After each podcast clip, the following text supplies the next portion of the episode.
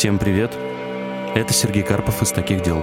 Вы слушаете второй выпуск подкаста «Такого никогда не было», в рамках которого мы разговариваем с людьми, которые столкнулись с событиями, навсегда изменившими их жизни.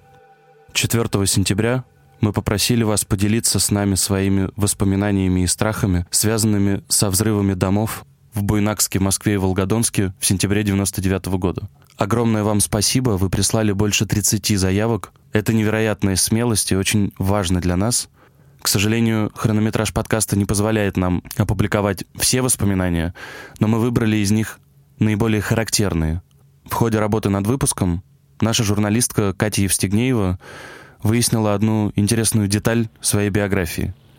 Мы попросили Катю рассказать о ней.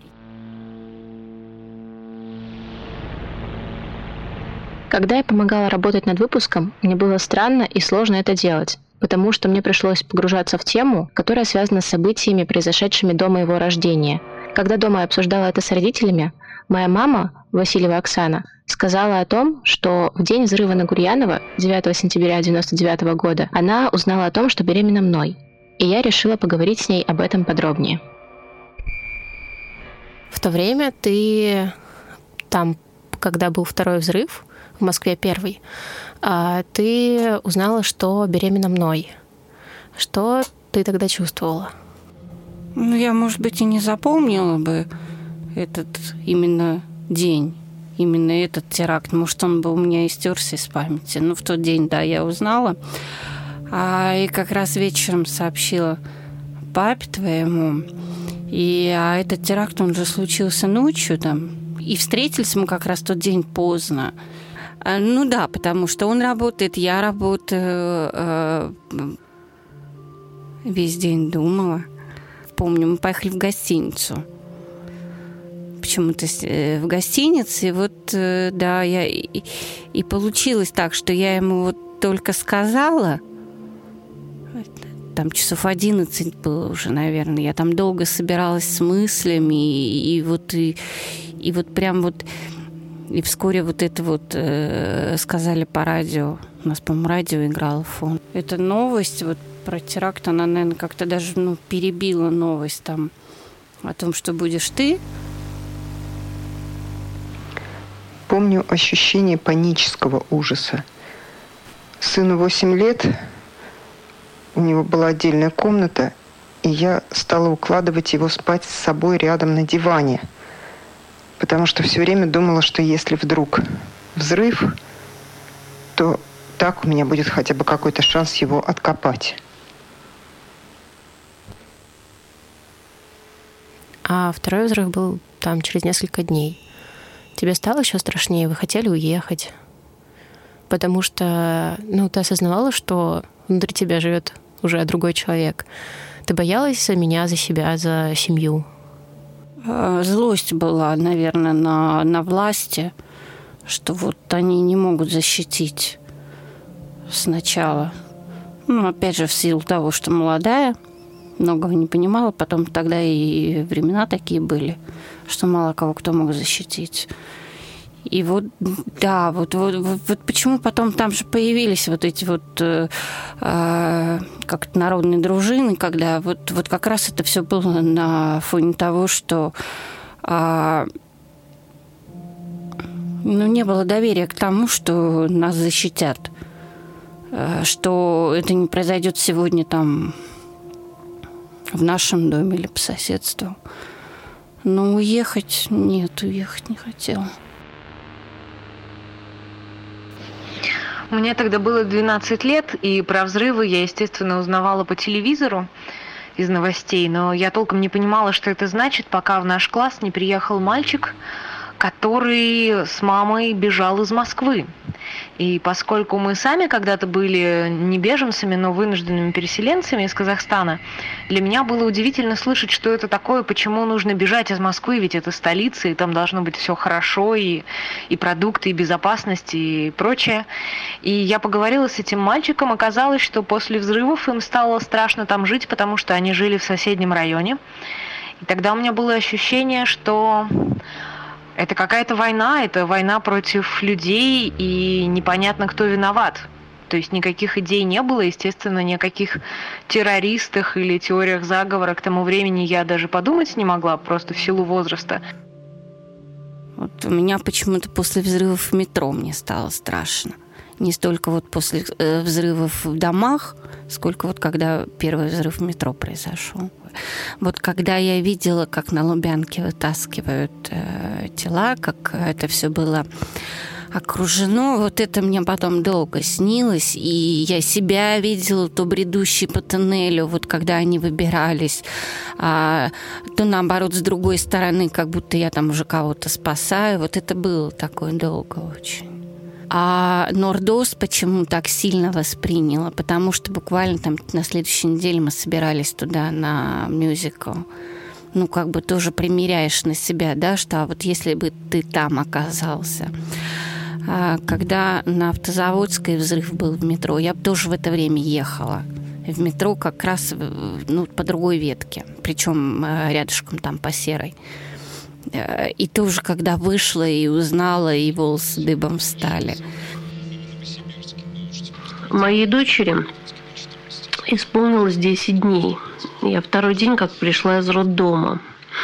Я очень хорошо помню, сам, сами мы из Москвы жили тогда в Черемушках. Это ну, километров пять, наверное, от э, Каширского шоссе, дом 9.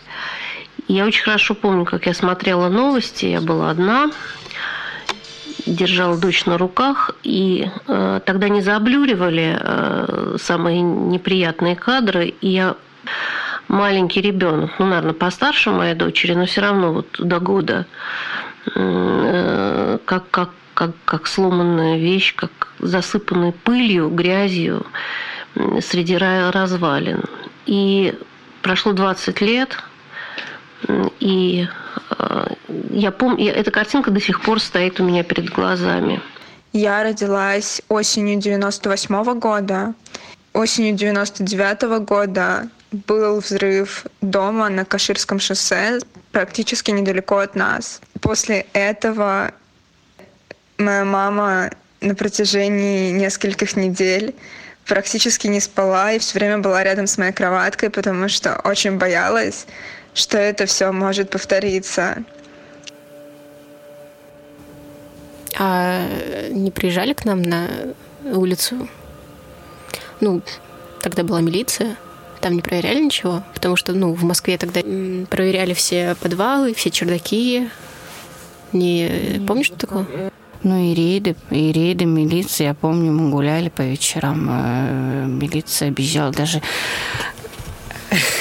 Ну, помню, когда знали примерно в какое время там отходили подальше, чтобы не привязывались.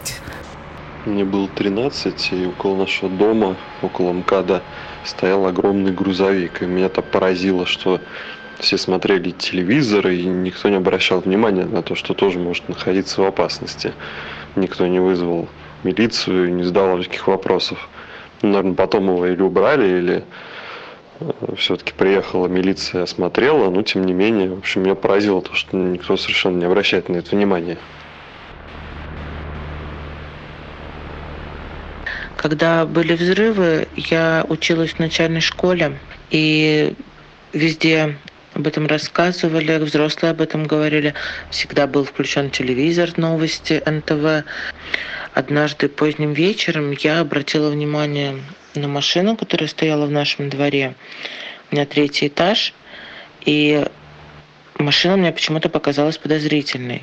И у меня сразу произошла ассоциация, что люди, которые хотят взорвать наш дом, и что если они заминировали мой дом и все взорвется, то никто даже не узнает, что именно эти люди в этом виноваты. Хотя самих людей я не видела, видела только машину. И я взяла фотографию с дня рождения моей подруги, достаточно яркую такую, где мы с ней вдвоем. И на обратной стороне всю фотографию исписала мелким почерком номером этой машины. До сих пор эта фотография у меня хранится, и там с обратной стороны номер этой машины. Я подумала, что даже если все разлетится на мелкие-мелкие кусочки, кого-то привлечет яркая, кусок яркой фотографии, он ее перевернет и увидит этот номер.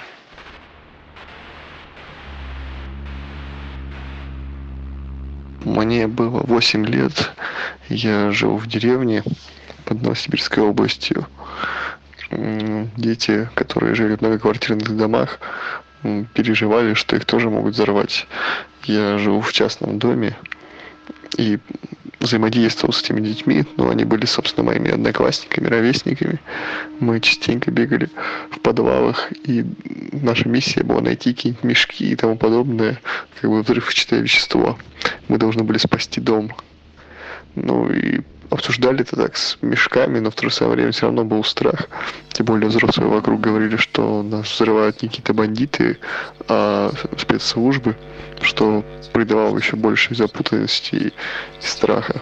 Вечером, когда шли новости по телевидению, а, каждый раз после вечернего выпуска там 9-часового новостей папа уходил а, из дома, и они с другими мужчинами, которые жили в нашем доме, вставали в такую живую цепь и, собственно, всю ночь дежурили в таком формате, чтобы никто незнакомый не прошел, не проехал незамеченным, потому что тогда же, ну, собственно, все провозили в этих мешках и складывали в подвалы, то, что нам было известно о взрывах. В общем, я помню одновременно свой страх за папу, который уходил, и ощущение, что только тогда, когда он уходит и встает эта, собственно, живая цепь, э, только в этот момент можно спокойно спать. Ну, я тебе хочу сказать, ты знаешь, у меня даже сейчас вот, вот сколько лет там прошло, ну, из последнего взрыва, да, там в метро уже много времени прошло.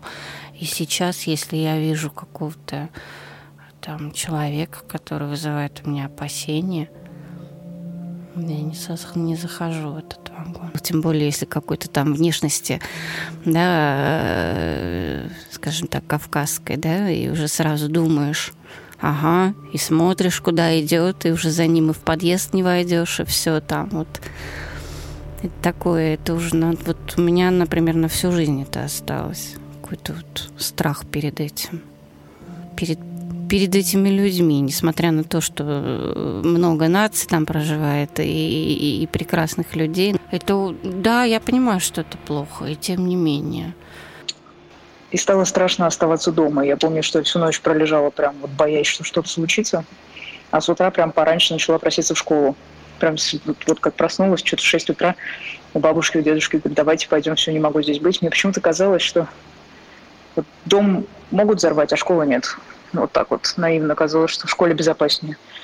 Ну и в итоге дедушка поддался на уговоры. В 7 утра мы вышли из дома. Школа была в 10 минутах ходьбы, то есть, в принципе, в 7 утра очень рано. Но я готова была прямо под дверью стоять, ждать. Но только мы отошли от подъезда, я уже так, мне полегчало.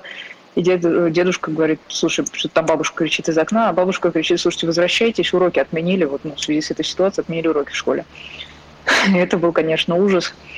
Весь день было ужасно нервно. Я пришла, первым делом собрала рюкзак, положила туда самые важные, ну так казалось тогда самые важные вещи, школьные грамоты, дневник, ну, любимые игрушки – а ночью пришла с этим рюкзаком к бабушке спать. Попросилась. Говорю, можно я с тобой спать буду? Она ничего не спросила, просто разрешила лечь с ней. Ну, видимо, возможно, мы с ней одно и то же примерно думали, что уж если что, так лучше вместе.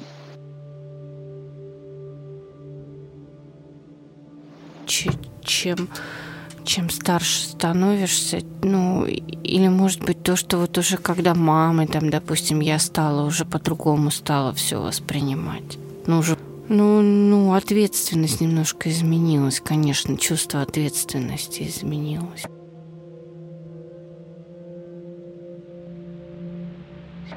Мне тогда было семь, и я узнала о взрывах из э, новостей, наверное, это был телевизор. Я хорошо помню, это уже на на какой-то там следующий, может быть, день после первого взрыва э, был репортаж. Он был с заставкой, э, где разрушенный дом. Наверное, это был НТВ. Назывался репортаж «Взорванный сон». И я тогда помню, что я подумала, боже мой, это же, это, это же взрывают ночью. Это вот ты ложишься спать, а тебя взрывают. Я тогда подошла к маме и сказала, мам, я боюсь идти спать, потому что мне кажется, что нас ночью взорвут. И мама тогда меня как-то так успокоила, что, ну, в общем, что как-то, что все будет хорошо. Мне было уже больше 20 лет. Я вдруг про это вспомнила и сказала маме, надо же, как это тогда было, наверное, тебе страшно услышать от своего ребенка. Она сказала, да, я тогда впервые поняла, что я не от всего могу тебя защитить, не, не от всего вас. У меня еще есть старшая сестра. Вот не от всего могу вас защитить, что есть где-то, где я ничего не смогу сделать.